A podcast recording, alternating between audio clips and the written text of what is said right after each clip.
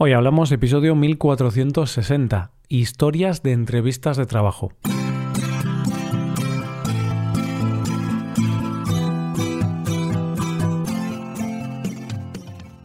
Bienvenido a Hoy Hablamos, el podcast diario para aprender español. Los viernes publicamos dos episodios. En el episodio premium de hoy, Rebe y yo hablamos sobre las normas que existen en España para poner el nombre a tu hijo y hablamos de algunos casos de padres que querían poner un nombre un poco peculiar a sus hijos. Puedes escuchar este episodio y practicar más tu comprensión auditiva en español haciéndote suscriptor premium en nuestra web hoyhablamos.com. Ahora, en este episodio, Paco y yo hablamos de algunas historias curiosas sobre entrevistas que hemos recopilado de Internet o que alguna vez nos han contado. Hoy hablamos de entrevistas. Hola Paco, ¿qué tal? Buenos días, Roy. Buenos días, queridos oyentes. ¿Qué pasa? ¿Cómo estamos? ¿Vamos a por un día más de aventuras locas o qué? bueno, no creo que sean tan locas, Paco, pero sí, vamos un día más a grabar un episodio, a hablar aquí tú y yo. Y para comenzar, Paco, quiero hacerte una pregunta. ¿Te consideras una persona trabajadora? ¿Te consideras trabajador? Sí, sí, sí, no está bien decirlo, pero me considero un, un buen trabajador, trabajo, trabajo duro. Vale, ¿y podrías hablarme de tus puntos fuertes y de tus puntos débiles? Uf, es que si empezamos a hablar de mis puntos fuertes, creo que vamos a necesitar dos o tres horas. Pero como punto débil solo, solo puedo decir uno, y es que soy demasiado perfeccionista. ¡Wow! bueno, si esto fuera una entrevista de trabajo, estarías contratado, Paco. Creo que no, no sé si, si la humildad es uno de mis puntos fuertes. No parece que lo sea. Bueno, vale, pues. Pero es una pregunta difícil esa, ¿eh? Es una pregunta difícil cuando te preguntan sobre, básicamente, si tienes algún punto débil. ¿Qué dices? Porque no puedes ser demasiado sincero. Es complicado, claro, porque depende de. No sé, es que esto ya es un tema muy, muy profundo. Habría que hablar con expertos en recursos humanos y todo esto, pero bueno, la opción de perfeccionista es una opción que se suele usar mucho. Pero es que, claro, es difícil, porque si tú a lo mejor sueles, yo qué sé, fallar en las fechas de entrega, vas a decir eso en la entrevista. Nunca tengo el trabajo a tiempo, no suelo hacer los proyectos como en la fecha que se requieren. No creo que te vayan a contratar. Claro, o imagínate que a veces eh, te enfadas con facilidad, que puede pasar. Hay personas que pueden ser muy buenas trabajadoras, pero tienen mucho carácter. Entonces, aunque hacen bien su trabajo, se enfadan con más facilidad o es un poquito más difícil relacionarse con estas personas, pero aún así son válidas para trabajar. Pero claro, si tú vas a la entrevista, bueno, pues mi punto débil, me enfado muy fácil. De hecho, esa pregunta ya me, está enfadando un poco, y ¿eh? me molesta un poco esa pregunta. claro, o si dices que, no sé, como punto débil no me gusta trabajar en grupo. Me gusta trabajar solo, pero vale, vas a trabajar en esta empresa, en esta compañía. Aquí vas a tener a muchos compañeros. No sé, es, es todo un arte esto de las entrevistas de trabajo. Y hoy vamos a hablar de esto. No vamos a dar consejos sobre cómo hacer una entrevista de trabajo, pero vamos a contar algunas historias y también algunas historias que hemos escuchado o leyendas urbanas, no sé hasta qué punto son ciertas, pero bueno, vamos a hablar de mm, experiencias tuyas, Paco, de experiencias mías que son muy breves porque no hemos ido a tantas entrevistas. Y también vamos a hablar de algunas historias que hemos recopilado por Internet, sobre todo de Reddit. Sí, hemos, hemos, encontrado algunas historias un poco locas y otras, como dices, como así leyendas urbanas o cosas que te ha contado alguien pero realmente no sabes si, si es verdad o no, o le pasó al primo del primo o al tío de la cuñada. Entonces vamos a decir que son historias eh, que están por ahí. Vale, entonces, si quieres, pues bueno, puedo comenzar yo con una historia de una entrevista de trabajo que creo que ya he contado en este podcast. Entonces, los oyentes que llevan más años escuchándonos ya la conocerán o quizá cuando empiece a contarla ya se acordarán.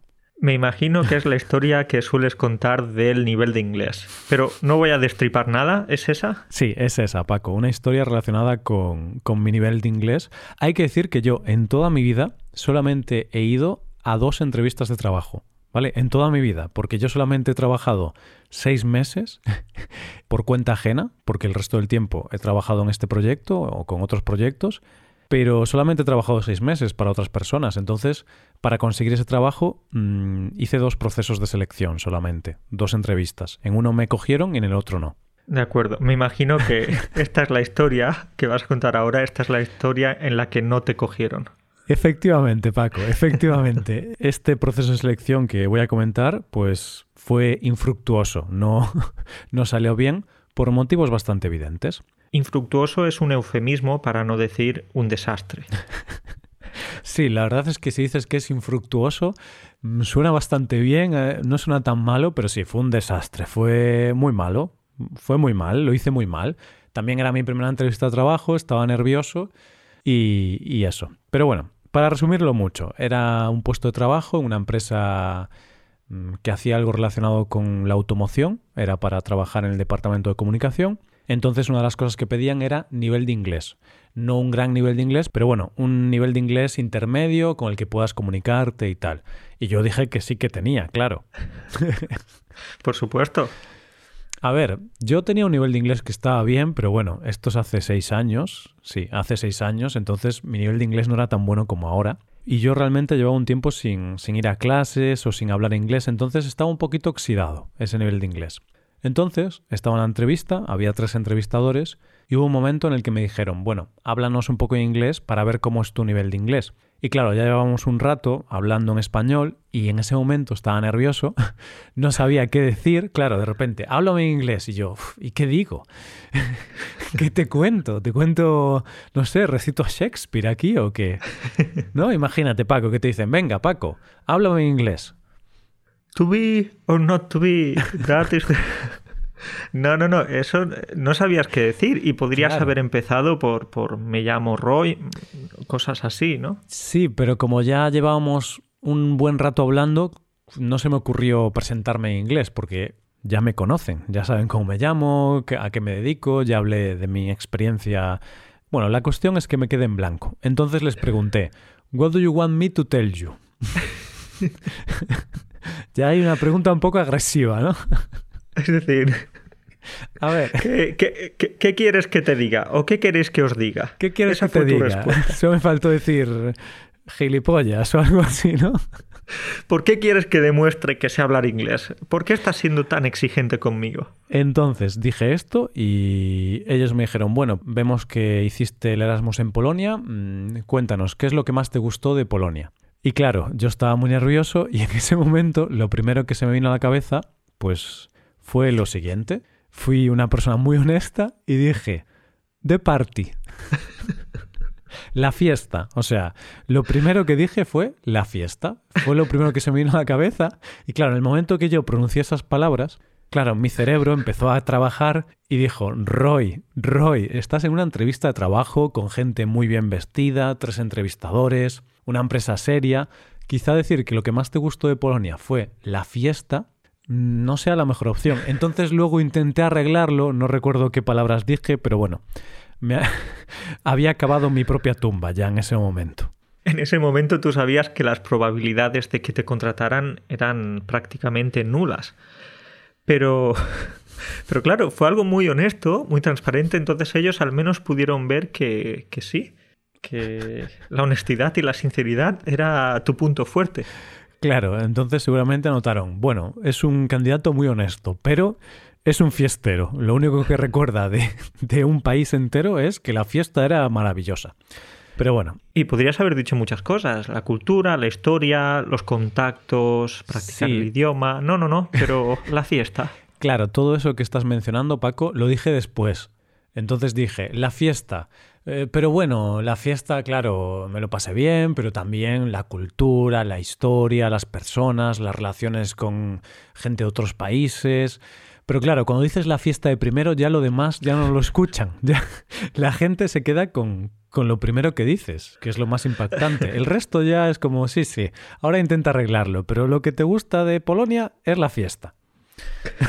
Claro, ya me imagino que ellos eh, empezaron a tomar alguna nota diciendo, perfecto, este es el candidato para dinamizador de grupos, para, para ser monitor y hacer algunos juegos con, de dinámica de grupos. Claro, si, si fuese otro puesto, si fuese un puesto para relaciones públicas de una discoteca o algo así, pues habría sido una respuesta perfecta, pero mm, en este caso no. Y por supuesto, no me llamaron, no me escribieron, no he sabido nada de ellos. Pero yo creo que antes de que dijeses lo de la fiesta, ellos ya habían tomado la, decisión de no contratarte, porque esa pregunta de ¿qué queréis que os diga en inglés?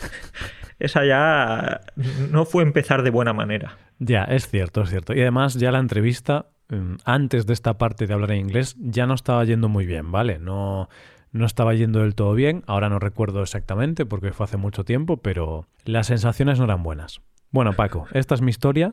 Cuéntame ahora tu, historia. Vale, pues en este caso tengo una historia para ti, una, una historia para vosotros, no solo para ti, Roy, y es que y es que en una de las pocas entrevistas de trabajo que he tenido, la lié. También la lié, no obstante, con un final feliz. En este caso sí que me contrataron, a diferencia de, esa historia que, que, has contado hace poco. ¿Qué pasó? Pues eh, que cuando me mudé a Polonia, cuando me vine a vivir aquí, pues entonces los primeros meses empecé a buscar trabajo como profesor de español en diferentes academias, diferentes colegios, institutos, también tenía algunos estudiantes particulares. Y bien, pues eh, intenté trabajar en una de las academias más prestigiosas de la ciudad. Vale. Y estaba un poquito nervioso, claro, como es normal. Y no solo eso, sino que también Justo antes había tenido una clase en la otra punta de la ciudad y en ese momento no tenía coche y no me dio tiempo a coger el autobús. Te explico esto porque básicamente cuando llegué a la academia ya estaba sudando, sudando como un pollo. Estaba empapado de sudor porque llegué corriendo a la academia para hacer la entrevista y puedes imaginarte cómo empezó la entrevista. Empezó con Paco con dos pañuelos en cada mano, o un pañuelo en cada mano, secándome el sudor de la frente, y a medida que me secaba el sudor de la frente, sudaba más, porque me ponía más nervioso. Entonces, cuando estaba ahí con la entrevistadora intentando responder a algunas de las preguntas que me hacía, digo intentando responder porque no me podía concentrar mucho, estaba demasiado nervioso, secándome el sudor, hmm. pues eh, tenemos que sumarle que también justo estaba en una habitación muy pequeñita y sin ventilación, entonces sudaba más. Así que llegué corriendo, estaba nervioso, estaba sudando y había una habitación sin ventilación. Yo no sé lo que respondía a las preguntas que ella me preguntaba, yo solo sé que cada vez estaba sudando más y tenía ya la camisa que parecía que me estaba duchando. Estaba súper mojada. Vale, vale, vale. Y claro, cada vez te ponías más nervioso porque veías o notabas cómo el sudor caía por tu frente o por todo tu cuerpo y eso hacía que sudases más. Era un círculo vicioso. Es decir, como sudaba, pues me ponía más nervioso por sudar tanto. Y al final los pañuelos que tenía en las manos ya eh, no eran suficientes y creo que en alguna ocasión también me secaba con la propia camisa. Claro, y desde el punto de vista de la entrevistadora, ella debía pensar, Dios, qué nervioso está este tío, porque no para de sudar, está súper nervioso. Y ella, pobrecita, diciendo o pensando, no le estoy haciendo unas preguntas tan difíciles, solo estoy preguntando cómo se llama o, de dónde eres. Bueno, ¿y cómo acabó el asunto? Bueno, aunque antes he destripado el final de la historia, puedo decir que conseguí el trabajo, por suerte, pero en realidad no por suerte, simplemente porque yo era el único candidato para ese puesto vacante, el único profesor nativo que se presentó a ese puesto. Claro, no había más competencia. Muy mal tendrías que hacerlo para que no te cogieran a ti. y además mi pareja trabajaba como profesora de inglés en esa escuela también. Entonces quizás fue un poco más fácil. Vale, entre que no había otras personas que se postulaban al trabajo y luego tu pareja tenías ese contacto, ese contacto interno, era difícil que no te cogieran, ¿no? Seguro que la chica se lo pensó bastante, en plan, hmm, a ver, es el único candidato y es pareja de esta trabajadora que es muy buena, pero suda demasiado. No va a dar una buena imagen a este instituto o a esta escuela. Sí, es decir, esta mujer estaba ante una decisión bastante difícil. Esta impresión tan mala que me ha dado en la entrevista, pero igualmente tengo que decir que luego no la decepcioné. Creo que hice bien mi trabajo. ya tengo que parar, que no estoy quedando muy humilde hoy. ¿eh? Entre antes diciendo que era muy trabajador y ahora que hice bien mi trabajo, la gente va a pensar aquí que soy súper arrogante. Perfecto, vamos a ponerte un apodo, Paco. Vas a ser Paco el humilde.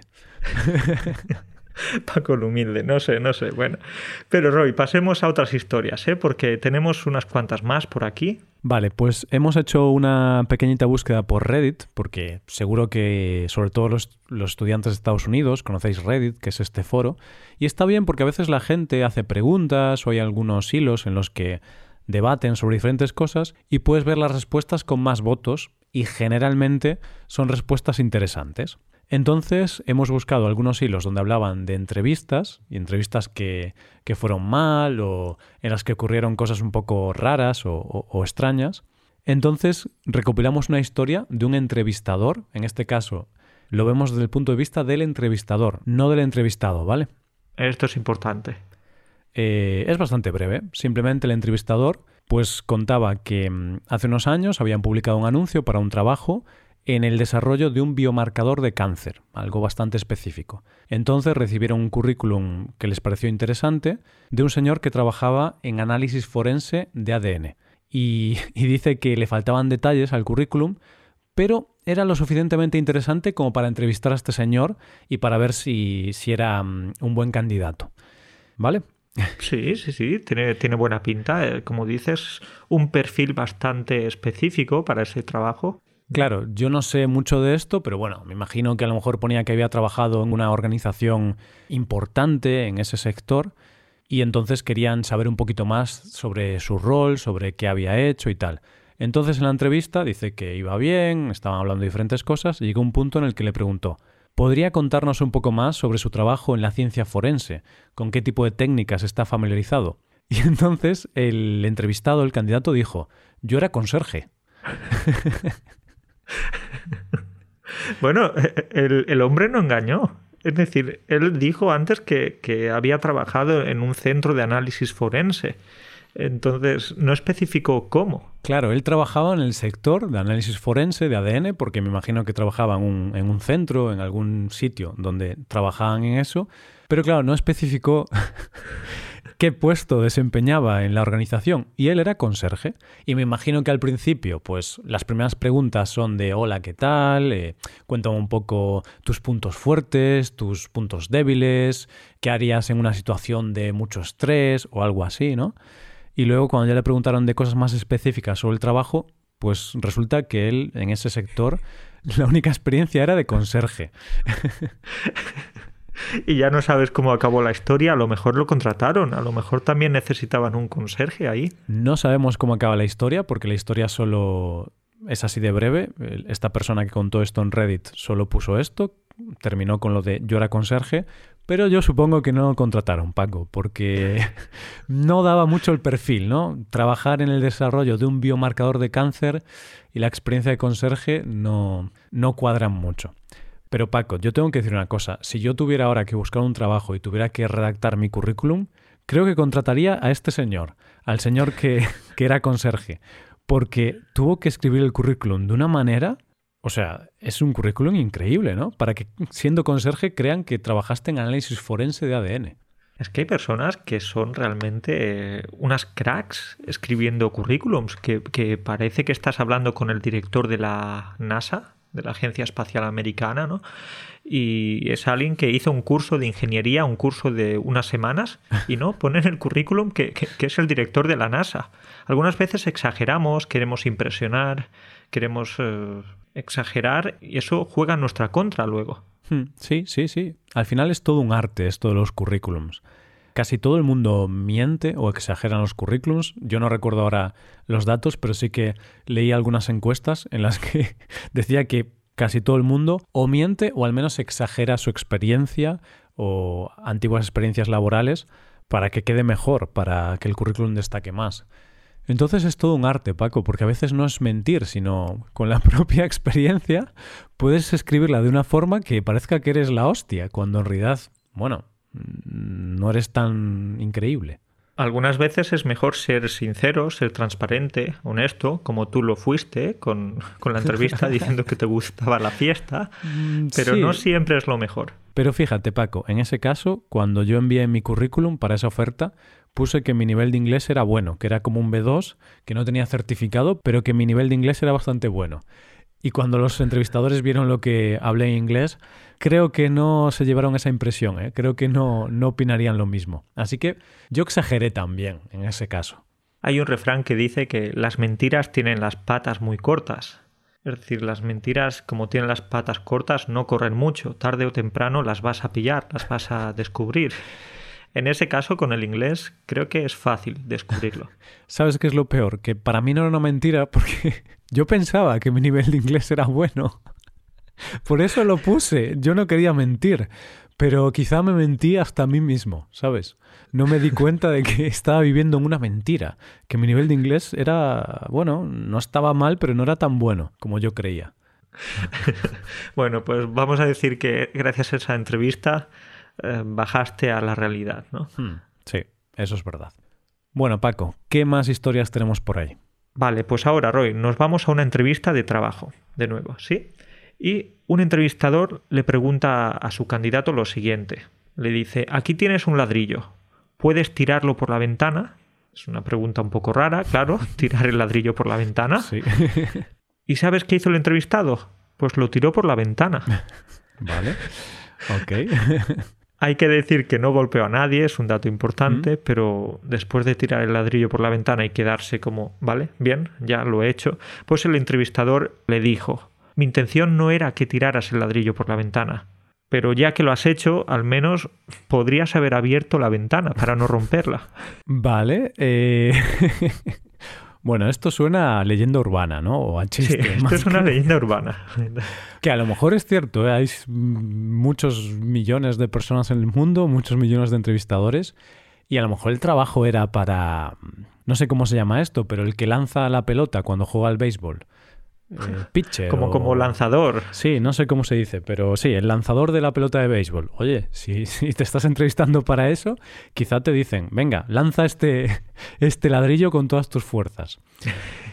Eh, no sé, es que algunas veces eh, los entrevistadores quieren poner a prueba, precisamente, a ver, quieren poner a prueba o quieren poner al límite a esos entrevistados, a esos candidatos, para ver si realmente pueden razonar, pueden pensar con lógica o no. Y en este caso, este hombre que tiró el ladrillo por la ventana no parecía que pudiera razonar muy bien. Claro, ¿no? Porque si tú haces eso, que, estaría guay, ¿eh? Yo ahora pienso, si algún día tengo que entrevistar a alguien, voy a, voy a hacer esto del ladrillo. Toma, toma este ladrillo, tíralo por la ventana. sí que me gusta la idea porque me parece interesante para, es como una especie de reto para el candidato y puedes ver cómo reaccionaría ante una propuesta un poco absurda. Eso es. Porque esa fue una propuesta absurda, pero es que hay más, Roy. Hay algunas leyendas urbanas relacionadas con esta, esta idea y es la persona que se metió en el armario. Y es que un día, en otra entrevista de trabajo, pues el entrevistador le dijo a su entrevistado, tienes que meterte en ese armario. Tú como persona que puede razonar dirías, bueno, pues creo que no tiene sentido lo que me estás proponiendo, estamos en una entrevista de trabajo, no voy a conseguir nada positivo metiéndome en ese armario. Hmm. Bueno, razonarías de una manera u otra. Yo le diría, ¿por qué? ¿Por bueno, qué? porque... Que me dé buenas razones. Si me da buenas razones, me meto en el armario. Si te diera esas buenas razones, ¿te meterías? Sí. O no, no sé, depende. Porque a lo mejor si estás muy desesperado para encontrar trabajo y un entrevistador te dice, tienes que meterte en el armario, pues me levanto y me meto. Y digo, bueno, Será por algo, ¿Por ¿no? qué no? El tío lo dijo muy decidido. Claro, es decir, si tiene ese poder de convicción tan fuerte, pues te convence y tú te metes, quieres conseguir el trabajo. Pues en este caso, este hombre sí se metió en el armario y por supuesto eso hizo que, que, la entrevista se acabara, porque lo que el entrevistador quería era que el candidato le diese algunas razones o le preguntase el por qué y, no se metiera directamente sin preguntar más. Claro, claro, tiene sentido. No sé si usan esto exactamente, pero estoy seguro que muchas entrevistas hacen algún tipo de preguntas o juegos de rol o te dicen ciertas cosas para conocerte mejor, para ver cómo respondes, para ver cómo eres realmente, porque si no, tú, yo a ti Paco te pregunto, ¿eres trabajador? Y me dices, sí. O eres una persona decidida y dices, sí. Mm, y puedes mentirme, pero la cuestión es cómo yo puedo saber si lo eres o no de verdad. Y a lo mejor con este tipo de preguntas, de situaciones, obviamente estos son historias que hemos escuchado por ahí, no sabemos si son ciertas o no. Eh, la del ladrillo seguro que no, pero esta, la del armario, mm, tendría más sentido, podría tener sentido. Lo malo es que tienes que tener un armario en la habitación en la que entrevistas a la gente. Y un armario vacío, porque imagínate que el armario está lleno de cosas, no hay espacio para meterte. ¿Qué vas a hacer? Ahí en mitad de la entrevista vas a sacar los libros, la ropa. Amigo, tienes que poner un armario más grande, que aquí no entro. Entonces, claro, tienen que darse diferentes circunstancias, pero es una manera de poner al límite al entrevistado. Me gusta, me gusta. Bueno, pues que oyentes que sean entrevistadores, que seguro que hay entrevistadores entre nuestra audiencia, que nos cuenten algunas técnicas que tienen así curiosas o algunas preguntas un poco difíciles o preguntas que hacen así con doble sentido para conocer bien al entrevistado, al candidato. Venga, dejadnos un comentario con, con esas historias o con vuestras técnicas. Y Paco, continúo contándote otra historia de Reddit, ¿vale? Que también encontramos en Reddit y también es de un entrevistador. Y este entrevistador contaba que en una entrevista le pidió al candidato que describiera un momento en el que tuvo que completar una tarea repetitiva y cómo se mantuvo motivado el candidato para, para completar esa tarea repetitiva. Y entonces la respuesta del candidato fue despertarse cada mañana. Entonces, vale, ok, es una tarea repetitiva. Y el entrevistador le preguntó cómo se mantenía motivado para, para despertarse cada mañana. Y el candidato dijo que no tenía que hacerlo porque su madre lo hacía. Su madre, su madre le despertaba cada mañana. Bueno, bueno, no sé, no sé qué comentar ante esto, Roy. Bueno, Paco, yo tengo que decir que aquí veo algunas buenas habilidades de este, de este candidato, porque, por ejemplo, sabe delegar responsabilidades. Claro, tú tienes que hacer una tarea repetitiva, que es despertarte cada mañana, ¿y cómo lo consigues? Pues en lugar de hacerlo tú, delegas esa tarea en tu madre. Tu madre te despierta cada mañana, es una persona muy confiable, lo hace muy bien, entonces, oye, has hecho bien la tarea, está delegada en una persona muy responsable. Cuando este hombre descubra las alarmas o los despertadores, creo que se va a sorprender, ¿eh? Sí, pero no es lo mismo, ¿eh? No es como una madre, Paco. una madre no falla en su labor, en su tarea, porque tú la alarma la controlas. Tú la alarma la pagas o le das a, a posponer, o la pagas y tardas una hora o dos en levantarte. Si tu madre quiere levantarte, te levanta. o sea, venga, hijo, levanta ya, hombre, venga. Te abre las cortinas, empieza a hacer ruido en la cocina, bueno. ¿Eso es lo que hacía tu madre? ¿Te despertaba así? No, pero sí que tenía esta técnica de despertarme de forma mm, indirecta, que era que iba a la cocina y empezaba a hacer mucho ruido. Y solía hacerlo cuando ya era un sábado o un domingo, que ya consideraba que, que había que despertarse, que ya no eran horas de estar durmiendo. bueno, eran las 12, Roy, aprovecha un poco el día, que son las 12. Que, ¿Y ahora quién te despierta? Ahora tengo que buscar a alguien para que me despierte, Paco. bueno, bueno. Pero no, sí, es una historia un poco, poco rara. Espero que, que, sea falsa. Espero que sea una historia inventada, por favor. No lo sabemos, ¿vale? Porque esto es gente en Reddit que escribió esto. Obviamente puede inventárselo, pero muchas veces hay gente que cuenta historias reales, ¿vale? Nosotros no podemos saber si es cierto o no. Pero yo me lo creo, Paco, porque hay gente muy rara por el mundo. Vale, pues si tú te lo crees, eso ya es suficiente. Hay una persona en el mundo que se cree, que se cree esta historia. Yo me creo la siguiente historia también, Roy, porque es otra historia sacada de Reddit, y es que un día un hombre se tomó un día libre en el trabajo para ir a hacer una entrevista con otra empresa. Mm. Mientras estaba esperando en el área de espera, se encontró con su jefe del trabajo actual. Y por supuesto puedes imaginarte la situación, la escena un poco incómoda, ¿no? Entonces le dijo, hola, ¿qué tal? aquí, aquí estamos, ¿no?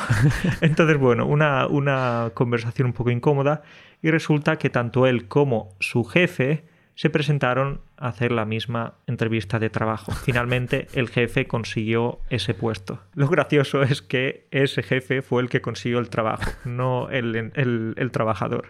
Claro, es que tú imagínate, ¿no? Pillas un día libre para, para ir a una entrevista de trabajo que lo haces sin decírselo a tu empresa, claro, porque es un poco violento. Si tú estás trabajando en un sitio y quieres cambiar, pero bueno, no lo dices, coges un día libre y de repente te encuentras a tu jefe en el sitio y dices, ostras, en la que me he metido.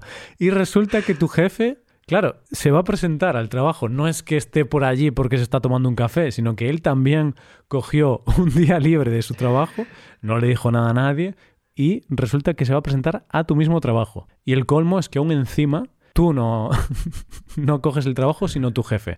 Lo cual puedo entender que tenga lógica porque era tu jefe, ¿no? Y a lo mejor pues tenía más experiencia o más años eh, trabajando en ese puesto, en ese sector, no lo sé. Pero sí que es curioso, ¿eh? Te tiene que dar un poco de miedo ver a tu jefe del trabajo en el que pillas el día libre en la entrevista del otro trabajo.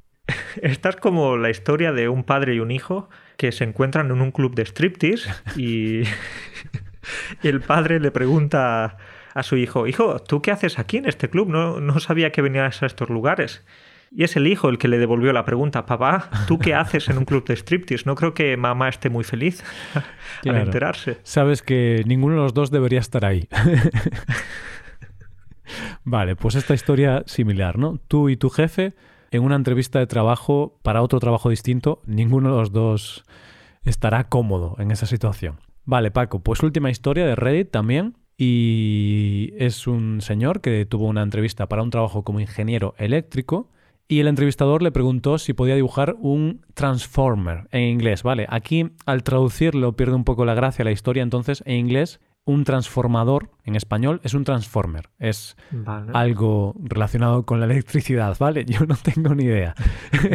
Pero es algo que puedes dibujar y explicar cómo funciona. Entonces, el entrevistador le dijo que dibujara un transformer, un transformador, y que le explicase cómo funciona. Entonces, este usuario de Reddit, que era el candidato, le dijo, vale, está bien, un transformer, un transformador. ¿Quieres el Optimus Prime o Megaton? Claro, iba a dibujar un Transformer. Era un chiste, ¿no? O sea, al final Transformer se refería a la película de los Transformers, estos coches que se convertían en, en robots enormes. Y claro, resulta que el entrevistador no tenía ni idea de lo que estaba hablando, no conocía el mundo de los Transformers ni nada, así que puso una cara rara y, y, no entendía nada. Y este usuario de Reddit pues simplemente dijo, lo siento, no importa, y se avergonzó mucho, dibujó un transformador, pero no, no consiguió el trabajo. De hecho, él dice que, estaba seguro de que, de que, el entrevistador pensó que era tonto, que era estúpido, que, que no tenía ni idea de, de, transformadores y tal. Porque claro, si tú no sabes nada sobre los Transformers, si no entiendes este chiste, si alguien te pregunta, ¿quieres Optimus Prime o Megaton? Dices, pero, pero este tío no sabe nada de transformadores, no sabe nada de electricidad. ¿Qué dice? Dice tonterías. Y la idea era que el entrevistado, el candidato, quería contar un chiste o gastar una broma. Claro, claro. Él era su idea, pero no funcionó. No, funcionó muy bien. No funcionó nada bien.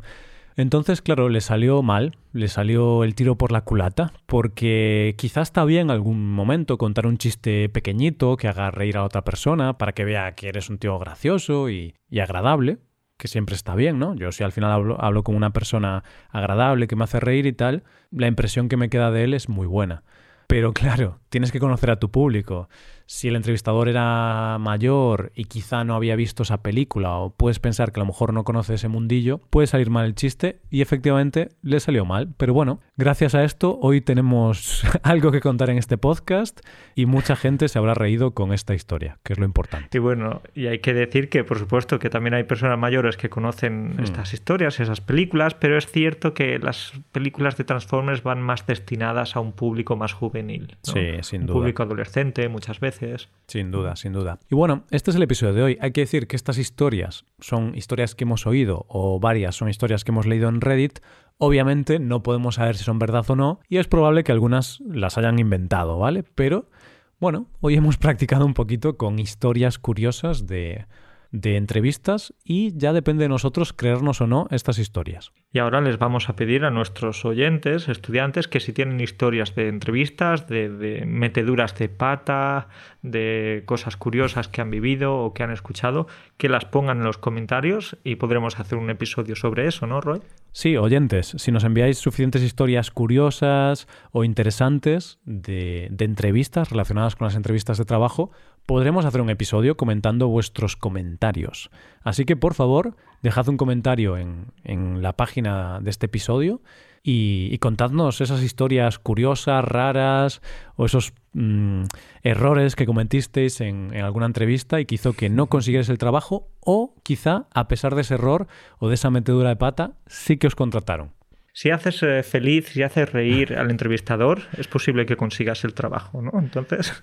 Sí, puede ser, puede ser. En mi caso, cuando conté lo de lo de, de Party, no, no hizo mucha gracia. La gente no se rió allí, ¿eh? Quizás se rieron después, cuando te fuiste a casa, pero... No sé, pensaron, no diste el perfil. Nah, pensaron que era un tío fiestero y muy vago. Bueno, Paco, dejamos aquí el episodio, un placer como siempre, y hablamos la semana que viene. Cuídate mucho. Venga, un saludo para ti y para todos. Hasta pronto.